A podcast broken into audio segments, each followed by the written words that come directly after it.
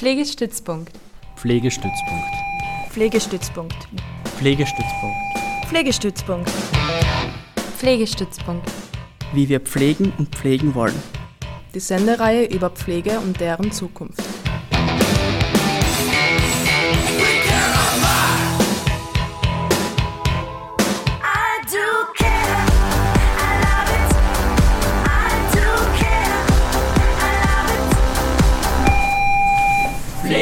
Pflegestützpunkt. Wie wir pflegen und pflegen wollen.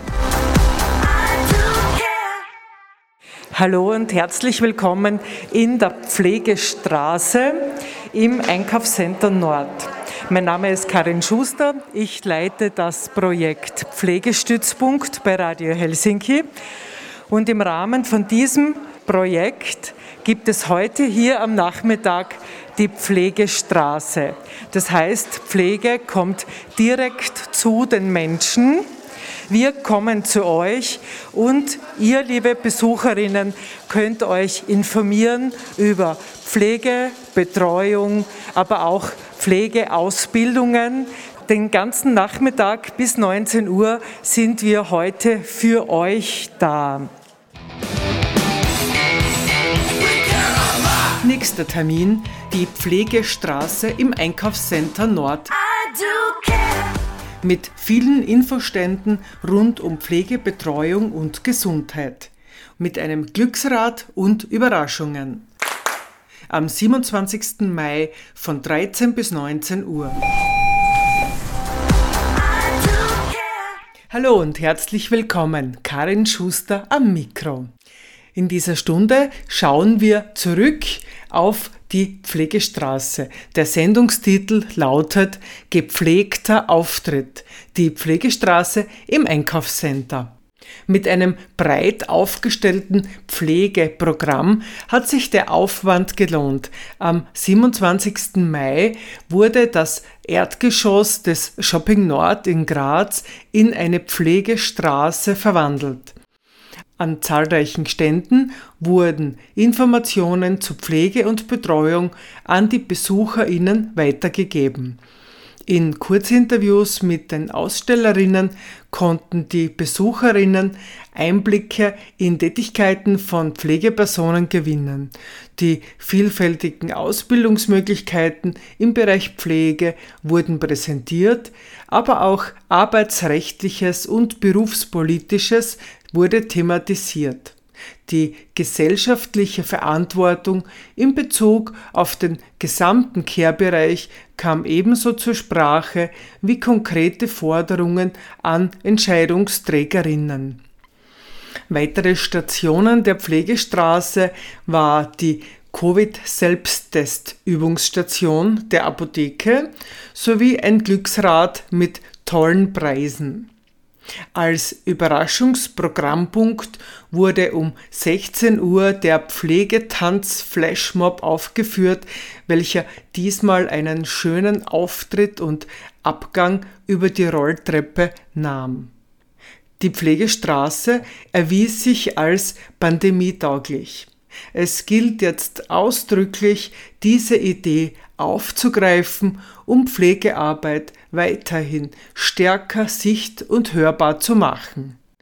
In dieser Sendung sind Ausschnitte der Interviews mit Ausstellerinnen zu hören, damit die Pflegestraße nachhaltig wirken kann. Die Hörbar ist nun eröffnet. Pflege und Betreuung ist in der Corona-Zeit ein großes Thema worden. Pflegekrise, Pflegenotstand hat es aber auch schon vor Corona geheißen und auch das wird hier an den Infoständen teilweise thematisiert. Im Laufe des Nachmittags werde ich Kurzinterviews mit den Ausstellerinnen machen und gleich jetzt zu Beginn ist Herr Vakarescu hier bei mir am Tisch. Herr Vakarescu leitet die Apotheke im Shopping Nord und wir haben uns auf eine sehr schöne Idee einigen können, nämlich eine Übungsstation zum Covid-Selbsttesten. Ich würde Sie jetzt bitten, dass Sie kurz beschreiben, wie das funktioniert. Ja, herzlichen Dank, dass mir die Möglichkeit geboten wurde, da mitzuhelfen. Es gibt noch immer Leute, die noch nicht so die Möglichkeit hatten, Tests kennenzulernen und vor allem nicht die Möglichkeit oder den Mut hatten, bei sich selber das durchzuführen. Und diesen Leuten möchten wir heute die Möglichkeit bieten, dass sie sich ohne Scheu selber testen, dass wir ein bisschen korrigieren können, wenn etwas noch nicht so ganz richtig läuft. Da haben wir einen extra Raum dazu heute gekriegt. Wir können dann auch einen Stempel drauf geben auf das Formular und die Leute könnten dann damit zum Beispiel 24 Stunden äh, ein äh, Lokal besuchen, ein Fitnessstudio und hoffentlich auch mit nach Hause nehmen, dass sie in Zukunft dann auch wieder selber aktiv werden können und somit beitragen zum Allgemeinwohl. Das heißt, Sie stehen vor der Apotheke, da habt ihr einen Infostand aufgebaut und dort können Sie die Leute melden, die Interesse haben, den Selbsttest zu üben. Wir sind heute für euch da, dass wir über Pflege und Betreuung sprechen, noch bevor wir sie dann selber oder für unsere Angehörigen brauchen. Als nächste Interviewpartnerin habe ich hier Frau Sabine Zanier und sie ist in der Pflegedrehscheibe der Stadt Graz tätig. Das gehört zum Sozialamt der Stadt Graz. Die Pflegedrehscheibe ist in der Stadt Graz, aber es gibt auch, ich glaube seit dem vorigen Jahr ja, Pflegedrehscheiben in allen Bezirken in der Steiermark. Und das ist die Anlaufstelle für alle Themen, wenn man sozusagen Pflegebetreuung braucht, wenn man was sucht. Jetzt würde ich dich bitten, Sabine, dass du kurz die Angebote von der Pflegedrehscheibe auch erzählst. Ja, mein Name ist Sabine Zanier. Äh, Ich bin eine von acht Amtssachverständigen der Pflege. Äh, Die Pflegedrehscheibe in Graz äh, ist angesiedelt in der Albert-Schweitzer-Klinik und wir stehen zur Verfügung für alle pflegefachlichen Fragen. Also wenn es zum Beispiel um die Hauskrankenpflege geht, also um die mobilen Dienste, dann zum Beispiel Unterbringung in einem Pflegeheim, dann betreutes Wohnen, wenn es geht um das Thema Pflegegeld, Erwachsenenvertretung. Also es ist sehr vielseitig unser Angebot. Man kann in die Pflegedrehscheibe kommen, also als Angehöriger oder als Betroffener, also bei allen Fragen, was die Pflege betrifft. Die Termine sind wieder, also die persönlichen Vorsprachen sind Corona-bedingt wieder ab dieser Woche möglich. Man kann eben telefonisch bei uns anrufen und einen Termin vereinbaren oder auch online über die äh, Seite der Stadt Graz ist das auch möglich. Wenn es notwendig ist, äh, führen wir auch Hausbesuche durch zur Beratung. Viele Angehörige wissen oft nicht, ob ihre äh, Angehörigen richtig versorgt sind. Da machen wir dann einen Hausbesuch. Also einfach anrufen bei uns oder eben vorbeikommen, aber bitte unbedingt einen Termin vereinbaren. Danke, dann möchte ich nur noch nachfragen, seid ihr in der Pflegedrehscheibe speziell als Anlaufstelle für die Bevölkerung da oder macht ihr auch Kontrollen in Pflegeheimen? Ist das auch euer Aufgabengebiet? Äh, Wir gehören eben zum Sozialamt, zum Fachbereich Pflegeplanung und Controlling. Die Pflegedrehscheibe ist ein Teil von uns. Äh, Wir sind auch zuständig für die äh, Kontrollen in den Pflegeheimen in Graz, kontrollieren auch die Hauskrankenpflege, also die fünf Träger. Und äh, was unser großer Schwerpunkt ist, auch das Case- und Care-Management. Also das Case-Management, wir begleiten eben Angehörige oder Betroffenen in prekären Betreuungssituationen, solange bis eben dann zu Hause die Betreuung dann passt. Gleich beim Eingang gibt es auch ein Glücksrad, das wird von Valerie betreut. Was gibt es bei dir beim Glücksrad? Ja, wir haben ganz viele tolle Preise gespendet bekommen. Es gibt tolle Bildbände über Graz, es gibt Rucksäcke und äh, von Radio Helsinki T-Shirts, auch vom Pflegestützpunkt. Das hat ja ein super hübsches Logo mit vielen Blumen drauf. Da gibt es auch tolle äh, YouTube-Beutel zu gewinnen. Aber es gibt auch ganz viele praktische kleine Preise vom USB-Stick, Notizblöcke. Also es gibt ganz viele tolle Preise zu gewinnen und für Kinder ganz viele Spiele direkt zum Mitnehmen. Dann möchte ich nur gern ergänzen, dass die Valerie ja auch äh, bei Radio Helsinki aktiv ist und dort die Sendereihe FIQ mitbetreut. Darf ich die ganz spontan da fragen? Zunächst einmal gratulieren. Ihr habt den alternativen Medienpreis gewonnen von Nürnberg mit der Sendereihe FIQ. Äh, Vielleicht magst du ein paar Worte dazu sagen. Ja, ähm, ich bin seit eben März 2020 äh, dabei, so wie meine Kolleginnen und wir haben gemeinsam eben über 200 Sendungen schon gemacht und dafür wurden wir eben geehrt. Ähm, unsere Sendung geht ja, ist ein äh, Format, das zunächst wöchentlich gesendet wurde, eine halbe Stunde und mittlerweile drei Tage die Woche auf Radio Helsinki läuft, immer um 16 Uhr. Und es geht um Themen, die mit Corona zu tun haben. Wie hat sich für verschiedene Menschen das äh, Leben verändert? Gibt es auch vielleicht prekäre Situationen, Lebenssituationen, die sich vielleicht noch verschlechtert haben für manche Menschen? Also wir bringen eben Themen ans Licht, die vielleicht in der breiten Öffentlichkeit nicht so häufig diskutiert werden. Darum geht es in FAQ und dafür wurden wir eben mit dem Alternativen Medienpreis ausgezeichnet von der Journalistenakademie in Nürnberg. Da sind wir sehr geehrt und freuen uns auch sehr und hoffen, dass uns das auch noch so ein bisschen mehr beflügelt, eben weiterzumachen.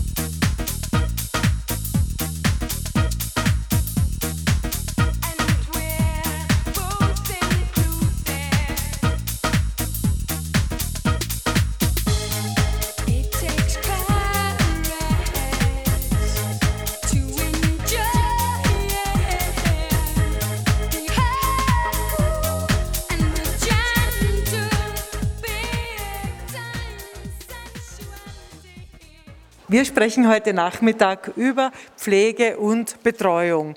Meine nächsten Interviewpartnerinnen sind schon hier vom österreichischen Roten Kreuz. Caroline Batterer, sie ist diplomierte Gesundheits- und Krankenpflegeperson und Beatrix Giocchi Richtig von der Abteilung Pflege und Betreuung. Dann würde ich gern auf den Bereich der 24-Stunden-Betreuung kurz eingehen.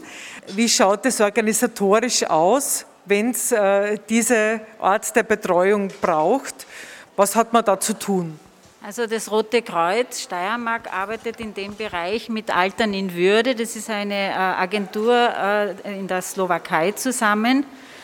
Und zwar steht die Agentur Altern in Würde eben für das zur Verfügung stellen der Betreuerinnen, das Organisieren der Betreuerinnen und das Rote Kreuz macht die Anamnese, das heißt, das Rote Kreuz stellt im äh, Vorfeld äh, fest und erhebt, was sind die Bedürfnisse der betroffenen Personen und was ist der Bedarf und gibt diese Information an Altern in Würde weiter und auf Basis dieser Informationen suchen dann eben, äh, sucht dann Altern in Würde die geeignete Betreuungsperson ähm, aus Wichtig ist natürlich, dass die Betreuerinnen auch äh, in, oder auch männliche Betreuer natürlich äh, im Haushalt der betreffenden Person ein eigenes Zimmer haben, damit sie dort auch gut leben können. Äh, das wird von uns auch eben äh, beim Erstbesuch angeschaut, wie sind die Wohnverhältnisse, ist es überhaupt möglich, unter welchen Voraussetzungen ist es möglich, einfach damit das einen guten Start hat, auch diese Betreuungsform und, und auch äh, längerfristig möglich ist. Und die Betreuerinnen wechseln äh, im Regelfall alle 14 Tage. Also da gibt es einen, einen äh, speziellen Fahrtendienst, der bringt sie hin zu den betreuten Personen und holt sie auch wieder ab. Äh, und äh, Altern in Würde unterstützt natürlich auch selbstverständlich mit den entsprechenden Formularen und so weiter bei der Antragstellung, weil, wie man mittlerweile vielleicht weiß, wird ja auch die 24-Stunden-Personenbetreuung unter bestimmten Umständen von der Öffentlichkeit gefördert. Die Besuche von der Pflegeperson werden die vom Roten Kreuz gemacht oder dann von Altern in Würde? Also die äh, Qualitätsvisiten dann äh, in regelmäßigen Abständen werden von Pflegefachkräften des Roten Kreuzes durchgeführt. Die schauen dann eben einerseits vor Ort, passt das Zusammenleben, die Zusammenarbeit zwischen den betroffenen Personen, muss da was geändert werden, gehen auf Wünsche ein und unterstützen auch bei Bedarf natürlich die Betreuungspersonen, weil da geht es ja teilweise auch darum, gewisse Tätigkeiten äh, auch zu zeigen bzw. anzulernen. Dann würde ich gerne nochmal zurückkommen zur mobilen Pflege und Betreuung. Caroline, magst du vielleicht kurz beschreiben, wie es bei dir in der täglichen Arbeit ausschaut, jetzt in Bezug auch auf Corona? Das ist ein Bereich, der ja besonders gefordert gewesen ist.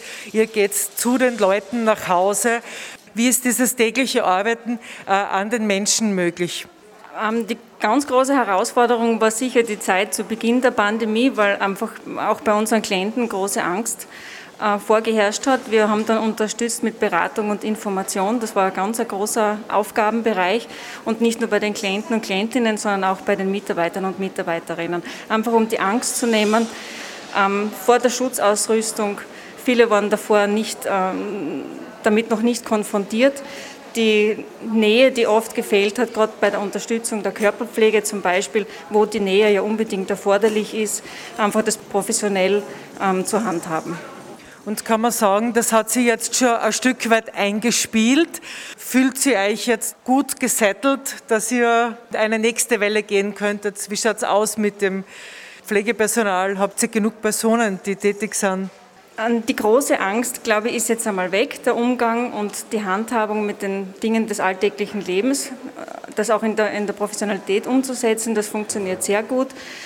Mitarbeiter, glaube ich, können wir nie genug haben. Bei mir ist jetzt Sabine Trieb von der Gewerkschaft Wieder Steiermark. Wo ist die Gewerkschaft wieder gerade dran äh, im Punkt der Pflege? Im Gesundheitsbereich und auch im, im Sozialbereich oder in der Langzeitpflege bemühen wir uns für die Beschäftigten und für die Mitglieder so gut wie möglich tolle Arbeitsbedingungen zu schaffen. Das ist zum einen, dass wir in den Bereichen, wo wir äh, Betriebsrätinnen und Betriebsräte haben, dass wir die natürlich voll unterstützen in jeder Hinsicht und zum anderen natürlich auch die Mitglieder, die zu uns kommen, dass wir die informieren, dass wir sie unterstützen.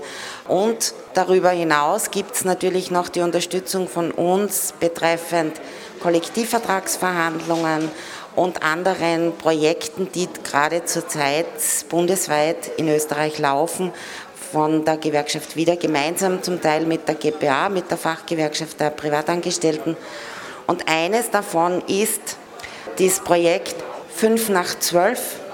Wir finden, dass im Pflegebereich, vor allem in der Langzeitpflege, es mehr als 5 nach 12 ist, weil die Beschäftigten dort wirklich schon an ihre Grenzen und darüber hinaus gestoßen sind, egal ob das jetzt im Pflegepersonal ist, ob das Ärzte sind, ob das jetzt in der Reinigung ist, überall. Die Kolleginnen und Kollegen arbeiten seit mehr als einem Jahr rund um die Uhr. Und da versuchen wir natürlich darauf aufmerksam zu machen, dass es irgendwann einen Knall geben kann, wo uns die Pflegekräfte ausgehen könnten und wir nicht mehr wirklich oder nicht so schnell was nachbekommen könnten. Und das Zweite ist, es gibt ja, wie viele schon gehört haben, diesen Corona 500er. Das ist ein Teilerfolg, den wir Gott sei Dank verbuchen können, aber der hat ein bisschen einen faden Beigeschmack, weil dieser Corona 500er nicht für alle systemrelevanten, sagen wir jetzt einmal, laut der Bundesregierung nicht allen gebührt, Und da versuchen wir jetzt auch für die Kolleginnen und Kollegen, die in der Reinigung gearbeitet haben in der Zeit, die Sanitäter und Sanitäterinnen oder aber auch die Bewachungen, die die ersten Anlaufstellen in den Krankenhäusern zum Beispiel waren, die würden den auch nicht bekommen. Und da machen wir uns jetzt stark und versuchen, das gerecht aufzuteilen und dass diese Menschen auch einen kleinen Teil der Wertschätzung zurückkriegen und, und dass man sich irgendwie bedankt dafür, dass sie rund um die Uhr im Einsatz waren. Ist irgendwas angedacht, auch wieder auf der Straße, wenn es jetzt mit den Lockerungsmaßnahmen ein bisschen mehr wieder möglich ist, sozusagen das voranzutreiben, dass Pflege mehr sichtbar ist, dass diese Forderungen eben nach besserer Bezahlung, jetzt abseits vom Corona 500er, dass es sozusagen auch die Grundgehälter besser sind, aber auch die Arbeitszeiten. Es geht längst nicht mehr ums Gehalt alleine, sondern eben um die Arbeitsbedingungen, die eine Verbesserung ganz dringend brauchen. Habt ihr da was äh, angedacht, dass die Pflege auf der Straße sichtbar wird? Wir werden, wenn es möglich ist, werden wir sicher wieder auf die Straße gehen. Wir waren ja im Februar voriges Jahr, bevor äh, Corona aufgetaucht ist, haben wir ja für die 35-Stunden-Woche plädiert und da waren wir ja auf der Straße, weil wir finden, dass 35 Stunden in der Woche für Pflegepersonal mehr als genug sind. Und wir werden sicher, wenn es möglich ist, wieder auf die Straße gehen. Wir wissen nicht wann genau, weil zurzeit etwas zu planen ist sehr mühsam und sehr schwierig. Und bei den nächsten Kollektivvertragsverhandlungen wird sicher wieder die Lohnerhöhungen und die geringere Arbeitszeit Thema werden. Abschlussfrage. Die Kollektivvertragsverhandlungen von der SWÖ, das ist ja jetzt so, dass es einen Vertrag für drei Jahre gibt und nicht mehr jährlich verhandelt wird. Äh, das heißt aber auch, dass Kämpfe erst spät zu erwarten sind und nicht so wie jedes Jahr. Wir haben natürlich den großen Kollektivvertrag, eben den Sozialwirtschaft Österreich, der ist jetzt für drei Jahre abgeschlossen. Trotzdem, wenn massive äh, Sachen anstehen, kann man trotzdem etwas zwischen verhandeln, wenn es notwendig ist, wenn beide Vertragspartner sagen, ja, machen wir. Aber wir haben ja nicht nur den ÖSWÖ als Kollektivvertrag, sondern es gibt ja noch sehr viele andere Kollektivverträge, die jetzt anstehen und die dasselbe Problem haben. Das Rote Kreuz zum Beispiel oder auch die Privatkrankenanstalten Österreichs. Gesundheitsstadtrat Robert Krozer ist jetzt hier bei mir. Hallo. Ich würde einfach die bitten um einen kurzen Einblick zu deiner Tätigkeit im Punkt der Pflege. Hallo Karin, hallo Projekt Pflegestützpunkt, vielen Dank für die Einladung. Ich freue mich, dieses Projekt jetzt doch ja auch schon eine Zeit lang mitbegleiten zu dürfen und jetzt auch hier zu sein im Shopping Nord mit der Idee, einfach auch direkt greifbar für die Bevölkerung da zu sein. Ich selber darf seit 2017 in der Stadt Graz für die Bereiche Gesundheit und Pflege zuständig sein und darf damit konkret eben auch für die Pflegedrehscheibe und das Pflegereferat im Sozialamt zuständig sein, für die Heimzuzahlungen und ja, das ist ein Themenbereich, wo sich vielleicht manche gedacht haben, das ist irgendwie so ein kleines Feld. Das ist aber in Wahrheit eines der brisantesten Themen gegenwärtig, also nicht nur durch Corona, sondern auch davor.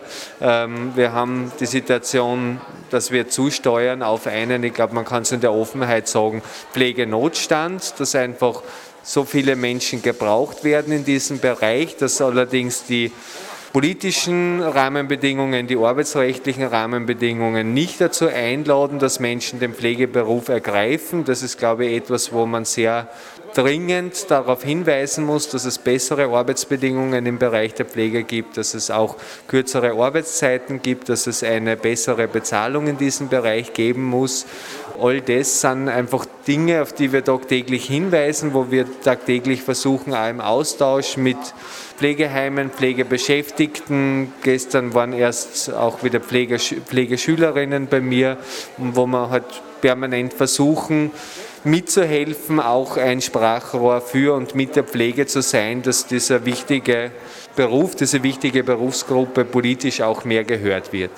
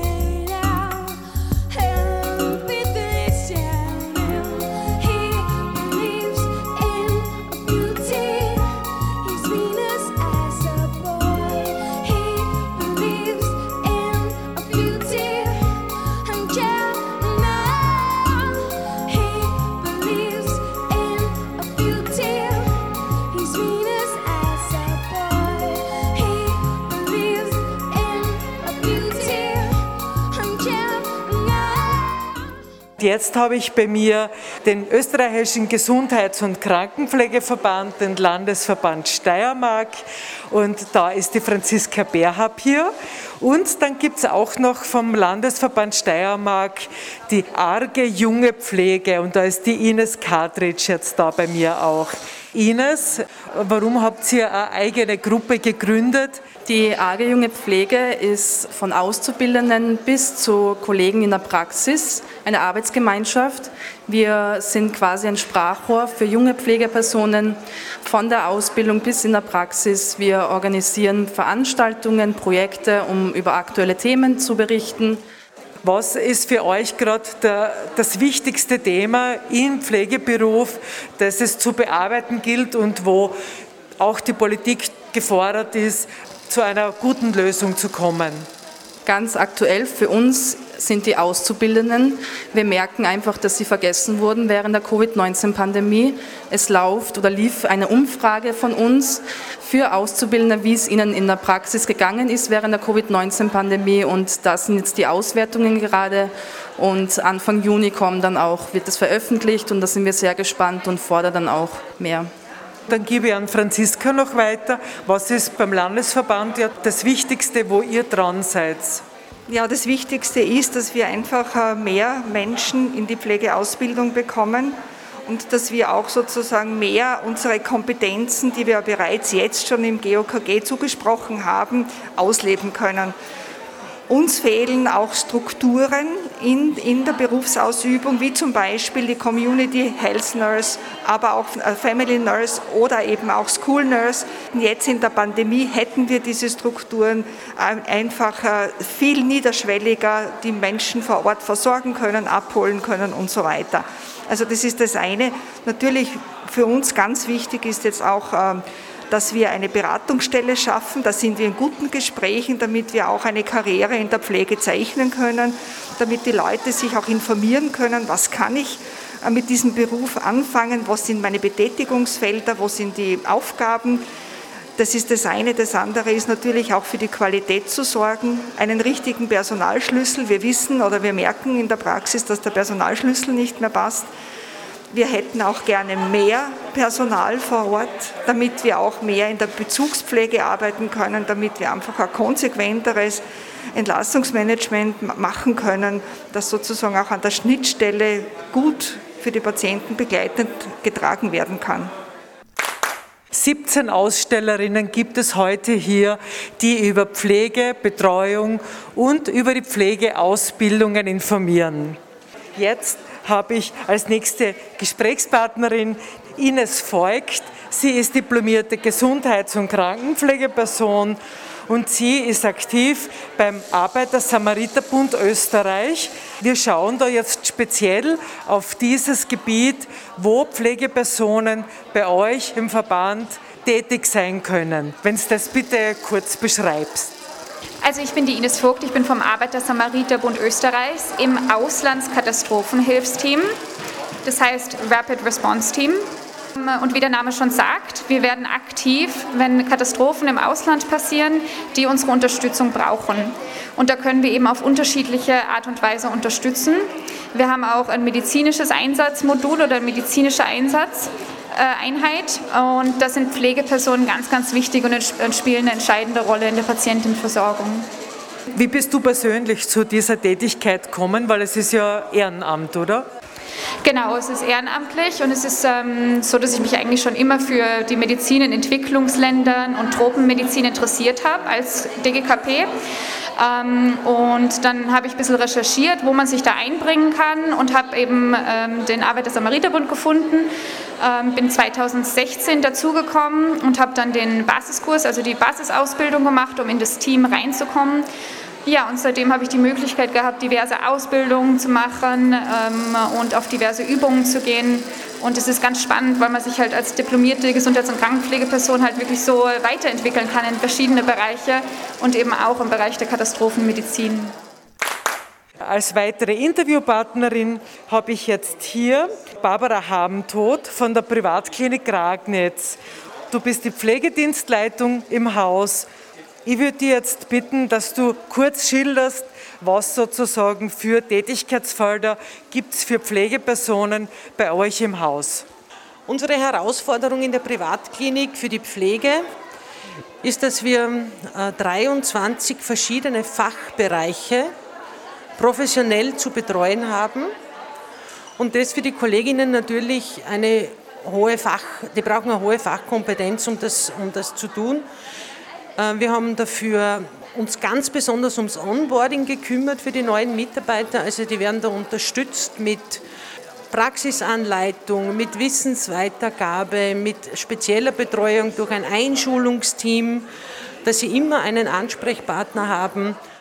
Wie geht es euch in der Zeit mit Corona? Wie kommt sie da zurecht mit der Einschulung neuer Mitarbeiterinnen? Beziehungsweise kriegt ihr überhaupt genug Pflegekräfte?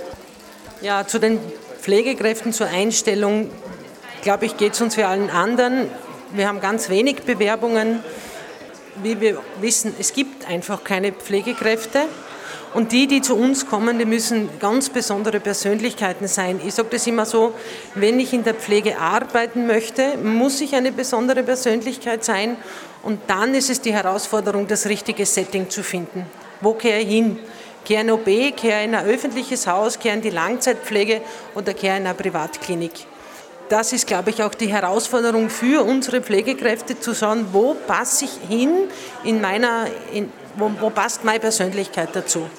Und das ist einfach ganz wichtig, dass man sagt in der Öffentlichkeit, es ist ein anstrengender Job, ich brauche viel Fachwissen, wir haben ein hohes Arbeitstempo, aber wenn wir genug Pflegekräfte hätten, dann ist es der schönste Beruf, den man sich vorstellen kann.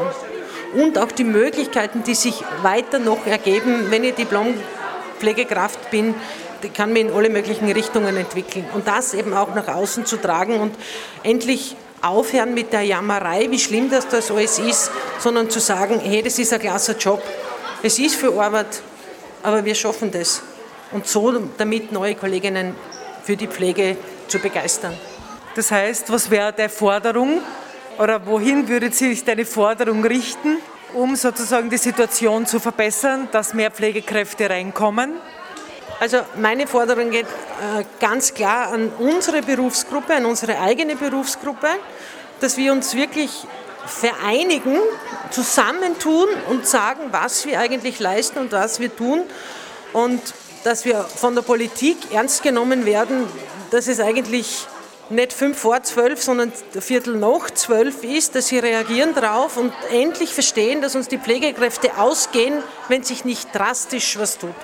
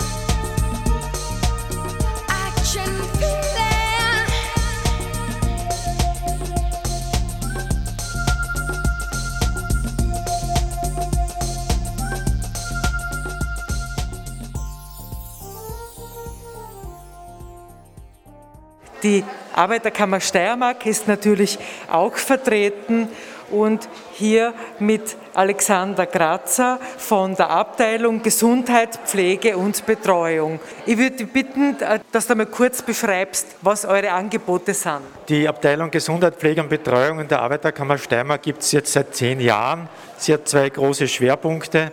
Einerseits einmal beraten wir und unterstützen wir Berufsangehörige in allen Gesundheits- und Sozialberufen, wenn sie Probleme am Arbeitsplatz haben, insbesondere aber mit dem Berufsrecht.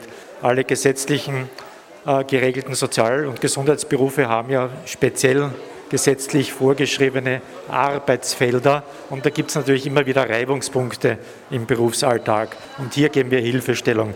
Auf der anderen Seite haben wir aber auch in der Abteilung ein tolles Fortbildungsprogramm. Wir haben knapp 100 Fortbildungen und wir haben für Studierende, junge Pflegeberufe und Sozialberufe ein Fortbildungsgeld, ja, 250 äh, Euro einmalig pro Ausbildungsjahr, die sogenannte Ausbildungsförderung. Das ist jetzt der Schwerpunkt für die Berufsangehörigen. Und dann äh, haben wir uns über viele Jahre natürlich auch Wissen angehäuft hinsichtlich der allgemeinen Pflegeberatung. Wir beraten pflegende Angehörige schwerpunktmäßig, weil die natürlich im Berufsleben stehen. Circa 30 Prozent der pflegenden Angehörigen äh, stehen im Erwerbsleben, müssen Pflege und Beruf unter einen Hut bringen. Und hier gibt es natürlich auch großen äh, Beratungsbedarf zum Pflegekarenzgeld, zum Hospizkarenzgeld, wie kann ich äh, das verbinden. Mittlerweile haben wir gemeinsam mit den Gewerkschaften, ist es uns gelungen, dass man einen kleinen Rechtsanspruch auf Pflegekarenzgeld bekommt. Aber was mache ich, wenn ich als pflegender Angehöriger 24 Stunden am Tag, sieben Tage die Woche, ein ganzes Jahr gepflegt habe und ausgebrannt bin? Dann gibt es ein sogenanntes Ersatzpflegegeld. Ja. Wir beraten auch beim Pflegegeld überhaupt die Arbeiterkammer gibt ja auch Rechtsschutz in Pflegegeldfragen. Ganz viele Knackpunkte gibt es mit der 24-Stunden-Betreuung, vor allem wenn die Agentur nicht entsprechende Betreuungspersonen vermittelt, wenn man aus dem Vertrag aussteigen möchte. Andererseits haben wir auch Probleme mit einzelnen Pflegeheimbetreibern. Auch hier, wenn man aus dem Pflegeheimvertrag aussteigen möchte oder wenn die Abrechnung nicht stimmt, dann wenden sich die Personen an uns. Wir kontrollieren das wir helfen beim Ausstieg aus dem Vertrag und so weiter. Heute hier ist Edith Birker und Roswitha Leikauf von der Gesundheits- und Krankenpflegeschule. Was gibt es gerade aktuell für Pflegeausbildungen und vor allem, welche Pflegeausbildung ist neu?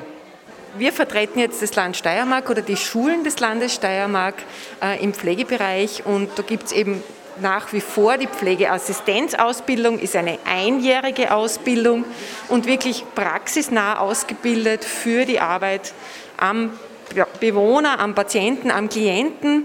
Und dann gibt es als nächstes die Pflegefachassistenzausbildung, die dauert jetzt zwei Jahre, hat einfach ein bisschen mehr Kompetenzen auch jetzt wie unsere Pflegeassistenten und ist gerade jetzt für, für junge Leute auch gedacht als Berufserstausbildung auch ja, sind aber auch noch sehr viel am Patienten. Äh, einfach eine neue Berufsgruppe, schon einige fertig ausgebildet sind und schon einige auch in der Praxis arbeiten.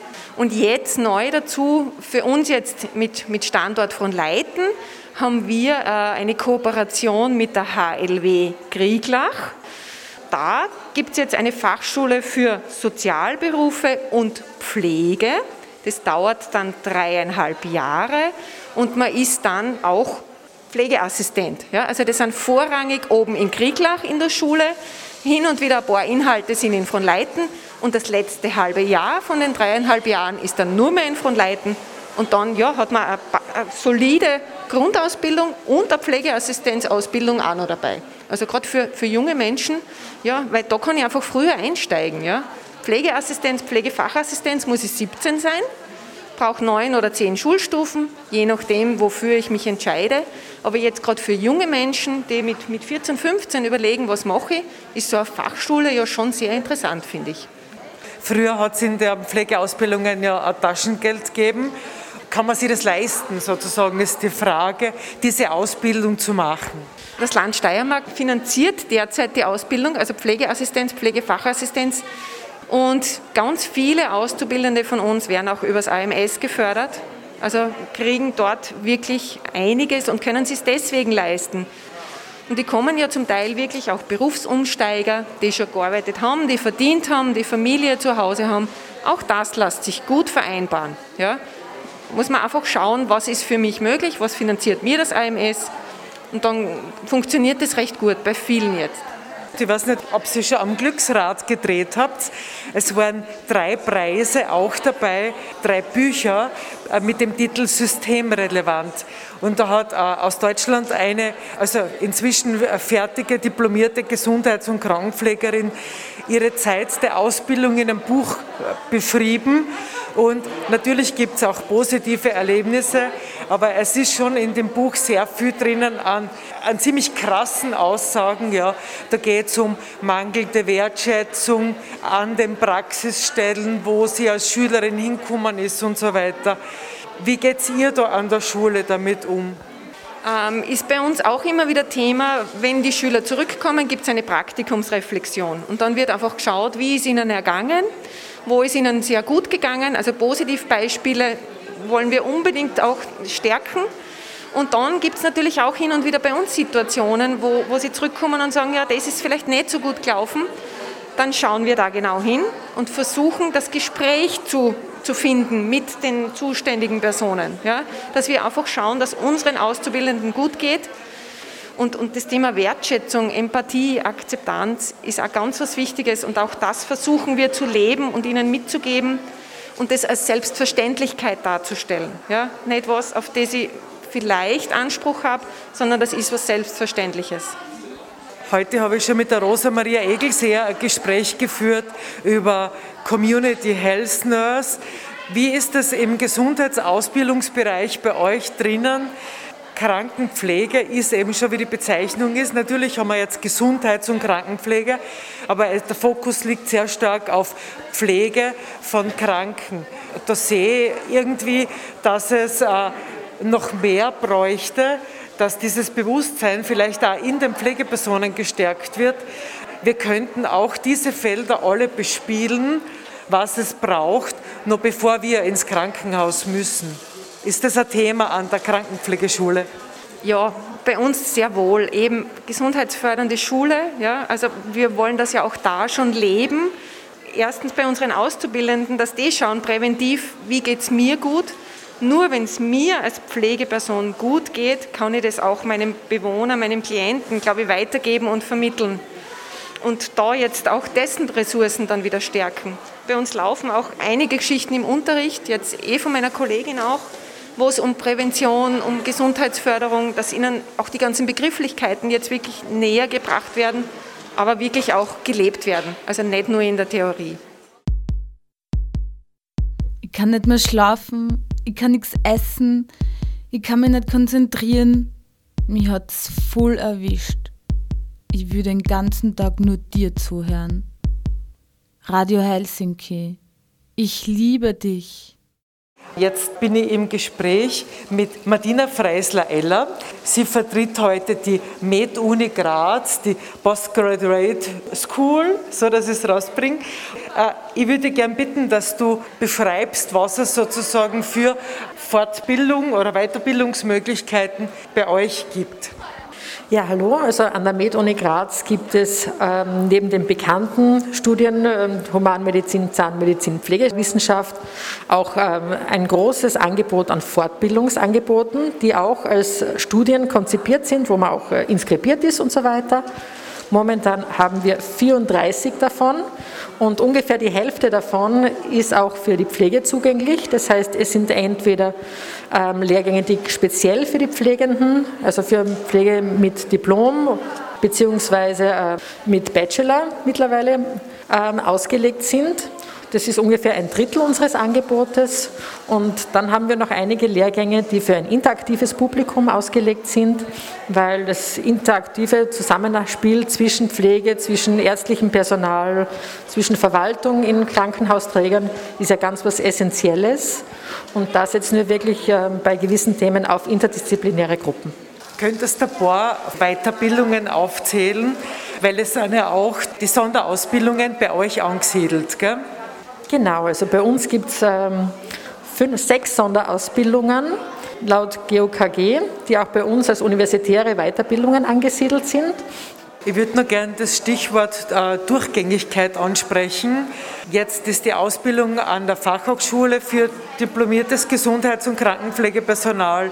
Was gibt es für Probleme dabei? Also kann man die Sonderausbildungen machen, auch wenn man keinen Bachelor hat, oder? Also für Sonderausbildungen ist wirklich die Berufsberechtigung an sich ausreichend. Wir bleiben auf der Med-Uni Graz und kommen jetzt zum Institut für Pflegewissenschaft. Jetzt darf ich die begrüßen, Gerhilde Schüttengruber. Ich würde dich bitten, dass du kurz das Institut beschreibst. Wir haben mehr oder weniger, wie auch sonst an der Med-Uni üblich, zwei Schwerpunkte. Das ist zum einen natürlich äh, Wissenschaft und Forschung und der zweite Schwerpunkt ähm, ist die Lehre. Und im Rahmen der Lehre bieten wir eben das äh, Masterstudium für Pflegewissenschaft an. Und das ist gezielt ausgerichtet für Pflegende, die eben einen Masterabschluss machen möchten. Jetzt ist natürlich die Frage aufgelegt, was machen Pflegepersonen mit dem Master? Also gibt es dann andere Tätigkeitsfelder für diese Pflegepersonen? Ja, das kann ich so gar nicht beantworten, weil das liegt natürlich dann an den Arbeitgebern. Also unsere Aufgabe als Universität, als Ausbildungsstätte in, in dem Fall ist eben eine Weiterqualifizierung auch im Sinne des äh, Bologna-Prozesses. Wie das konkret dann umgesetzt wird, diese Weiterqualifizierung, es ist ja so, dass unser Masterstudium einen Schwerpunkt hat auf die evidenzbasierte Versorgung. Das heißt, der Schwerpunkt ist natürlich auch sehr fokussiert auf die Pflegepraxis. Wie kommt jetzt die Wissenschaft, also dieses evidenzbasierte, in die Praxis? Ja, es gibt mehrere Wege. Also es ist so, wie transferiere ich das wissenschaftliche Wissen in die Praxis? Das ist an und für sich ohnehin ein großes Thema. Das ist auch ein eigenes Forschungsgebiet. Also welche Methoden und Möglichkeiten hat man, dieses Wissen in die Praxis äh, zu transferieren? Und da gibt es auch Modelle und Theorien dazu. Und letztendlich braucht es aber immer den Menschen, um das zu tun. Und ich denke, unsere Masterabsolventinnen und Masterabsolventen sind eine gute Möglichkeit, dieses Wissen aus der Theorie, aus der Stätte der Wissensgenerierung sozusagen dann in die Praxis zu bringen, dort wo es auch hin muss. Weil ansonsten ist dieses Wissen ja relativ nutzlos, wenn es nicht an der, in der Praxis ankommt.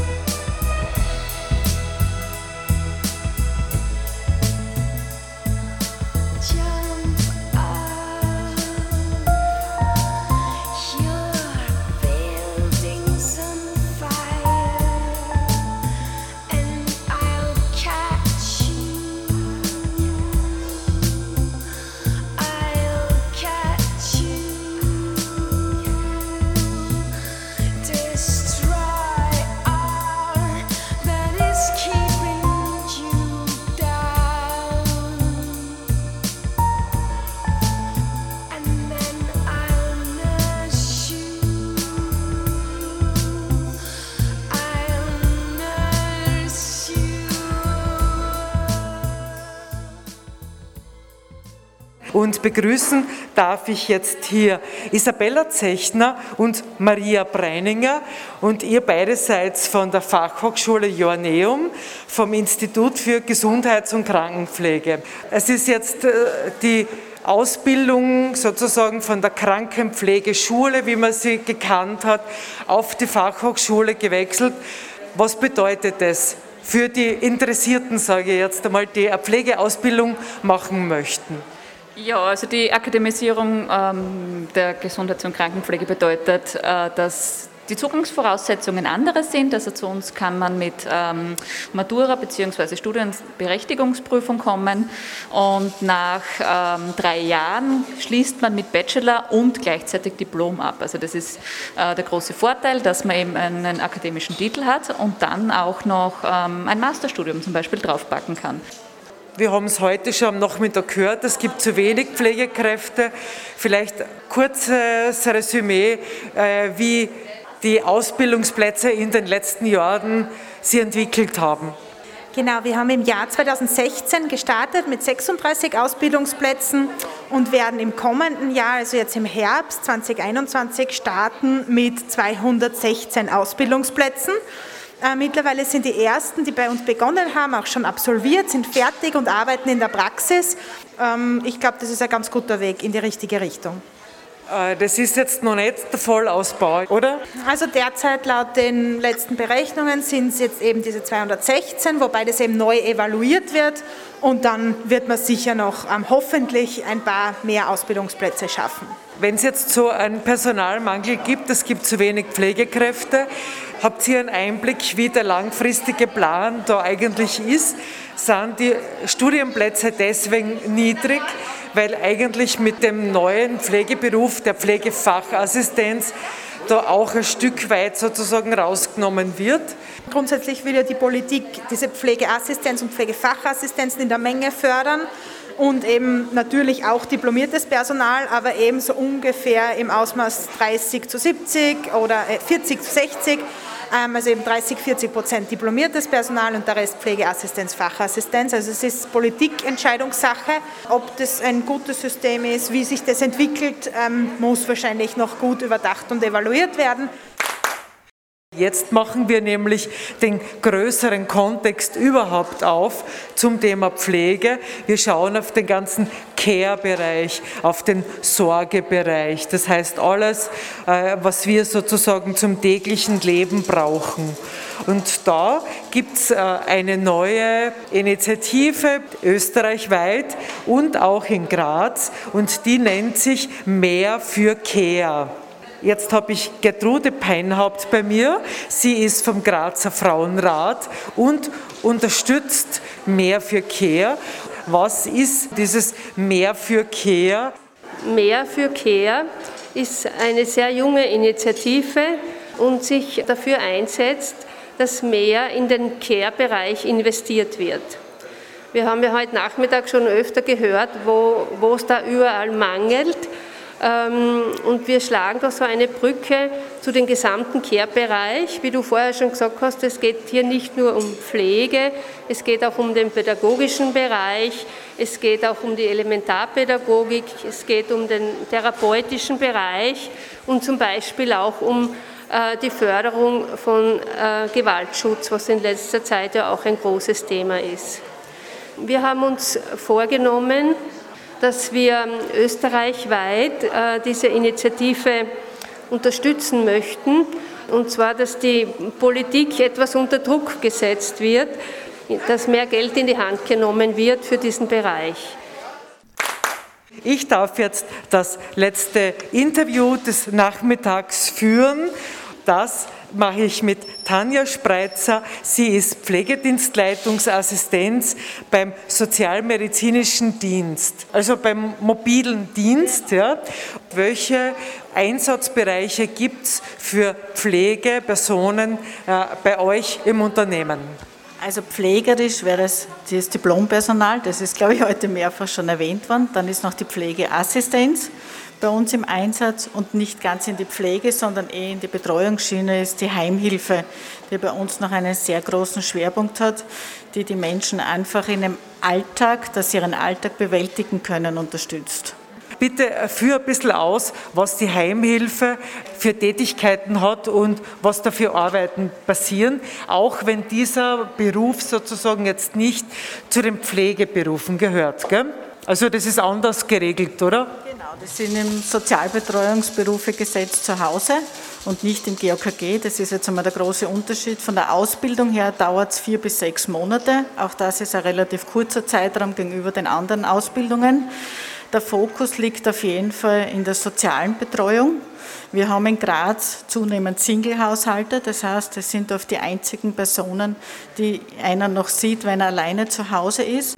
Und da geht es wirklich um diese Alltagsbegleitung. Das fängt an beim Sauberhalten meines Umfeldes. Das wird immer versucht, gemeinsam mit den Kundinnen und Kunden zu machen. Das heißt, da geht es, wie kann ich meine, Ordnung, meine Wohnung noch in Ordnung halten. Aber da ist auch ganz viel soziale Betreuung. Das sind Spazierengehen, gesellschaftliche Betreuung, wie ich spiele mal ein Kartenspiel miteinander oder gehe auf den Friedhof, wo irgendein Angehöriger liegt in Begleitung das müssen Unterstützungsfunktionen sein. Das heißt, der Betreute oder die Betreute muss noch ganz viel selbst können. Da geht es viel um Anleitung zu sagen, wie putze ich meine Zähne zum Beispiel und nicht, dass ich es mache, sondern sie kann es nur selbst, muss aber erinnert werden, wie sie ihre Zähne zum Beispiel putzt. Das soll man nicht glauben, das kann man vergessen. Ich denke, es ist ein guter Zeitpunkt, diese Pflegestraße offiziell zu schließen. Ich danke allen, die heute hier teilgenommen haben, die ausgestellt haben und ich danke allen, die schon nach Hause gegangen sind, die Besucherinnen nämlich, die mit uns über Pflege und Betreuung gesprochen haben. Die Pflegestraße erwies sich als pandemietauglich. Es gilt jetzt ausdrücklich, diese Idee aufzugreifen, um Pflegearbeit weiterhin stärker sicht- und hörbar zu machen. Auf der Website helsinki.at findet ihr in der heutigen Sendungsbeschreibung auch einen Link in die Fotogalerie. Außerdem ist ein Kurzfilm über die Pflegestraße im Einkaufscenter derzeit in Produktion.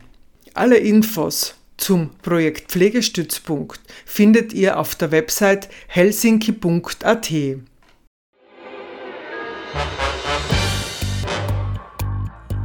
Wo kämen wir hin, wenn alle sagten, wo kämen wir hin?